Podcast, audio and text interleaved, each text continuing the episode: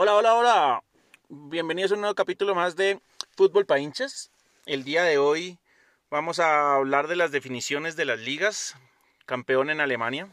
Era claro, el, el Bayern Múnich, lo habíamos dicho en el capítulo anterior, iba a ser el campeón de, de Alemania. Fácil. El Borussia Dortmund trató de hacerle la pelea, pero desafortunadamente es un equipo que atrás es débil. Eh, no puede mantener sus sus grandes delanteros, sus grandes goles y muchas veces le hacen unos goles eh, que no, no tienen pues un nivel defensivo interesante. Entonces, pues nada, el Bayern Múnich se corona campeón por el séptimo año consecutivo, si no estoy mal. Mm, me corregirán si no, pero pues ya es una liga que se vuelve aburrida. Fue la primera que volvió y la verdad la vi, la revisé y, pucha, aparte de ver al Borussia Dortmund y, sus grandes delanteros que, que, me encantan todos, Sancho, Haaland, Hazard, eh, Reus y hay otro hay otro ahí que se me escapa son es el resto de, de, ver a los demás es como harto aburrido Bayern Múnich uno sabe que va a ganar siempre obviamente es una máquina Bayern Múnich es candidatazo a ganar la Champions ahorita en agosto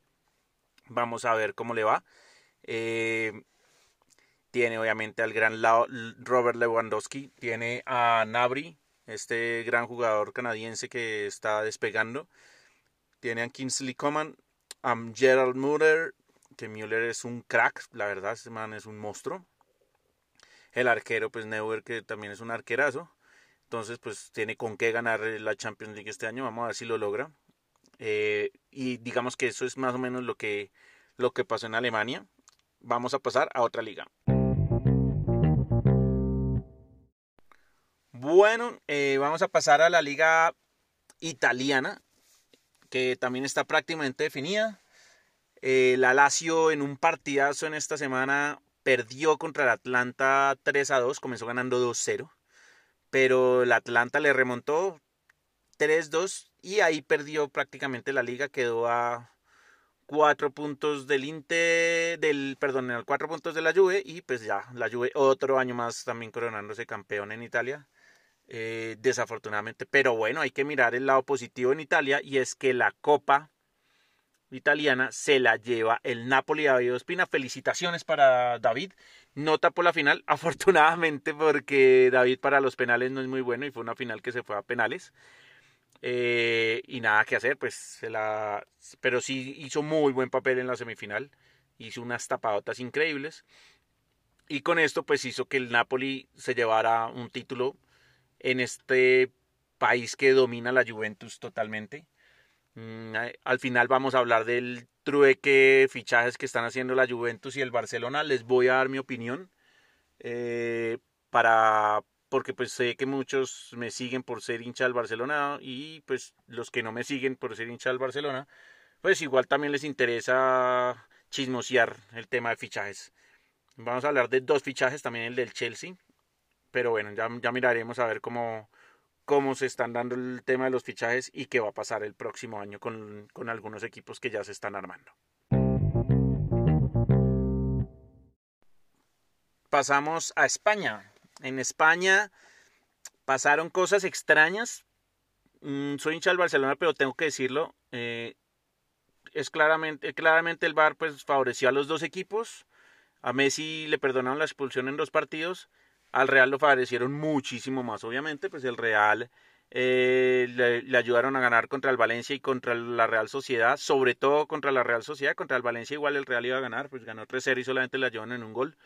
Eh, entonces, pues nada que ver, pero contra la Real Sociedad sí fue un partido 2-1 que, que, ganó el Real y merecía empatar, eh, casi que perder porque le anulan un gol a la Real Sociedad que no lo entendí, la verdad una toma que de la imagen que ni siquiera se alcanza a si sí o no está en fuera de lugar.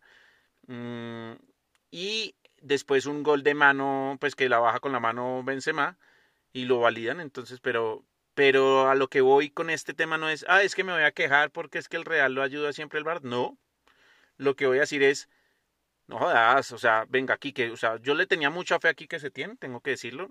Eh, pero no hizo nada, o sea, ¿Cómo es posible que no seamos capaces de ganarle al Sevilla y al Celta de Vigo, empatemos en el último minuto? Perdimos la liga solos, o sea, nosotros perdimos la liga solos, no, no, no fue porque al Real Madrid le ayudaron. Si el Barcelona gana y se queja a los árbitros, ahí sí me engancho con el VAR. Pero el Barcelona no es capaz de ganar. O sea, ya en este momento el Real Madrid le sacó dos puntos de ventaja. Eso quiere decir que el Real Madrid tiene que perder un partido y el Barcelona ganarlo para ser campeón. O sea, ya perder el Real Madrid uno de los partidos que le quedan, creo que es prácticamente imposible. Porque al Real Madrid le quedan tres partidos y creo que los tres partidos son muy accesibles. Vamos a buscarlos acá mismo. Real Madrid contra Getafe eh, de local. Después contra el Athletic Club de Bilbao podría pasar ahí un milagro. Después sigue a la vez, después Granada de visitante, después Villarreal. Bueno, el Villarreal viene bien y después le eso. O sea, quedan seis partidos y, yo la verdad no veo un equipo así, pues terrible que le pueda ganar al Real. Podría ser un Athletic Club o un Villarreal que hagan el milagro. Eh, pero recordemos que al Barcelona también le queda contra el Atlético de Madrid y, ese partido es durísimo para el Barcelona y como está jugando más, eh, más duro todavía porque el Barcelona le falta mucha profundidad. Eh, y, no está jugando mucho. O sea, es un equipo aburrido, soso, toca para los lados, toca para atrás. Y no, pues tenemos la posición de balón el 80% y qué. ¿Y qué hacemos con ese 80% si nos están metiendo gol en el otro 20%? ¿Nos, mete nos metió el Celta dos goles? Nah. No, hay que, hay, que, hay que ser coherentes, sí, el tener balón es, digamos que la base, pero también tenemos que tener pases en profundidad, tenemos que tener movilidad arriba, no sé, o sea, nos está faltando y, y desafortunadamente el Barça creo que le queda solamente pelear por Champions, eh, aprovechar que este año es chistoso lo que voy a decir, pero nadie nos puede remontar. Mm, porque pues ya todos los equipos nos están remontando 3-0 de 3-1 y 3-0 en, en, la vuelta y eso es ridículo. Entonces, pues nada, toca pelear la Champions con toda porque no hay, no hay otra. No hay otra y, y vamos a ver si este año sea un milagro, porque la verdad para mí sería un milagro que el Barcelona la ganara. Pero bueno, vamos a ver qué pasa. Y ya, España creo que está prácticamente definido. El Real si sigue manteniendo su, su nivel y, sus cosas, pues ya va a ser campeón sin ningún inconveniente. Porque no tiene un rival así de peso. Ya pasaron los rivales más duros. Entonces, pues nada, le queda al Real Madrid saber cuánto se va a demorar en coronarse campeón. Pero pues ya, o sea, el Villarreal está de quinto, es el único así como duro que le toca. Porque y el Atlético Club de Bilbao está en noveno, pero pues bueno, es local el Atlético, pero pues bueno, eso ya no hay público, eso ya ya la localidad no, no pesa para nada. Entonces, bueno, esperar a ver qué es lo que pasa y, ver cuándo de corona para mí el Real Campeón. Creo que ya el Barcelona perdió la liga solo. Nuestra última liga, la inglesa, la Premier League. Liverpool ya se sabe que va a quedar campeón. Listo, quedó campeón. Eh, gracias a una pequeñita ayuda que le dio el Chelsea, que le ganó al Manchester City de Guardiola y perdí platica en las apuestas. Oiga, por cierto, hablando de apuestas, Uy, yo creo que todos los que somos apostadores, yo porque apuesto muy pasito, muy suave, pero la gente que apuesta duro yo creo que ha perdido una cantidad de plata en esta renovación de renovación del fútbol, porque los grandes se han metido unos, unos totazos que uno dice, pucha, es que no, no le pegan a nada, o sea, Dortmund ha perdido también un montón de partidos últimamente, que era una apuesta fija de uno, el Liverpool también empató un partido apenas se reanudó y uno dije, ¿cómo va a empatar el Liverpool si con ese partido ya queda campeón y nada? Entonces me dice, güey, pucha, de verdad que las apuestas están, están en la mala, pero bueno, felicitaciones a Liverpool, 30 años después se gana la Premier League otra vez. Se lo merecen, lástima que perdieron la Champions, para mí era el más candidato de todos, pero el Atlético de Madrid dio una sorpresota. Y nada, por ahí tengo una puestica con un, con un amigo que él va por el Atlético de María que gana la Champions, yo voy por el Barcelona. La verdad creo que ninguno la va a ganar. Yo creo que se la lleva el, el Bayern Múnich o algo así, porque porque pues no, no, no veo ni al Atlético ni al Barcelona siendo campeón. Obviamente hay que apostarle al equipo de uno que hay que tener fe. Vamos a ver quién quita que me dé una alegría al Barcelona increíble este año ganándose una Champions League ahí inaudita. Porque pues obviamente va a ser una Champions League súper atípica. Súper atípica, va a ser en agosto, en 15 días la, van a jugar los partidos de cuartos que quedan, semifinal y final y chao, y se acaba. Entonces vamos a ver. Y todos son a una vuelta, entonces ya nadie, nadie nos puede pasar nadie nos puede remontar lo que yo decía, entonces vamos a ver.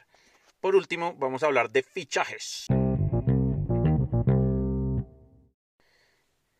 Bueno, vamos a hablar de fichajes. Mm, se acaba de hacer oficial el fichaje de Arthur por la Juventus por 72 millones de euros más 10 millones en variables. Eh, van a decir, uy, pero ¿cómo así? ¿Eso no era un cambio? Eh, pues supuestamente es un cambio, pero el Barcelona todavía no ha terminado de finiquitar el fichaje de Pjanic. Entonces se hace una venta y después la Juventus le devuelve la plata al Barcelona con un jugador y, algo de plata. Vamos a ver al fin si son 10 millones de euros, o sea, Pjanic está costando 62 millones mm, de euros. Mm, ¿Qué les digo de Arthur? O sea, yo sé que todo el mundo decía que el nuevo Xavi, que el man, que yo no sé qué. voy a darles mi opinión, es un poco cruda, pero estuvo tres años en el Barcelona, si no estoy malo, cuatro. Y, no, y no mostró progresión. Mm, sí, es un jugador que mantiene el balón, que nadie se lo quita, pero toca los costados, toca hacia atrás, o sea, muy poco pasa en profundidad. Y, en este momento el Barcelona más que tocar a los costados, que ya para eso tiene gente a la lata. Eh, por eso Ricky Pugh le quitó la titularidad a Arthur en los últimos partidos.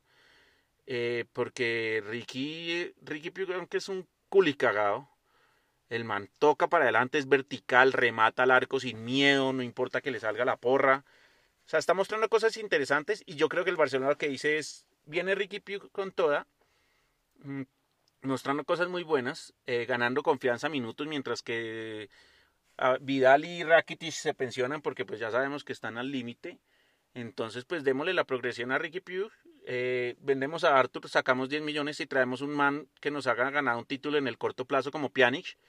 Para mí Pjanic es un man que solo mete pases verticales, es un animal para meter pases verticales, que es lo que está haciendo hoy en día Messi pero al sacar a Messi el área obviamente es perder peligro y si Messi tiene una diagonal nadie le estaba tirando el balón. Entonces, si traemos a Pjanic que ve a Messi tirar una, una diagonal y se la tiene en profundidad, pues estamos trayendo medio gol. No porque Pjanic sea un crack, un monstruo animal, sino porque es el único volante que podría estar metiendo pases en profundidad. Aceptémoslo, Frankie Young también está creciendo. Y Frankie Young eh, mete uno que otro, pero también le falta un poco de confianza para tirar esos balones en profundidad. Eh, porque pues a la larga Frankie Young no es un volante 10, es un volante que va a reemplazar a Sergio Busquets, entonces mientras que lo reemplaza pues va a jugar al lado, pero necesitamos un man que tire buen balón al, al, espacio, eso sí, nada que hacer, y para mí es Pjanic eh, y Rakitic y Vidal pues obviamente dando el relevo, creo que tenemos buen mediocampo para los próximos años, ojalá la apuesta le salga al Barcelona y Ricky Pugh eh, sea eh, lo que está pintando para hacer y no se quedó otra vez en lo que, que se quedó Arthur, que fue como, es que juega bien, pero, pero no progreso. Vamos a ver, pues todo el tiempo lo dirá, obviamente puede que Arthur llegue en la Juventus y sea un monstruo y nos gane en la Champions y, en fin, pueden pasar tantas cosas que no sé. Pero, pero, para, a mi opinión, el Barcelona necesita títulos ya.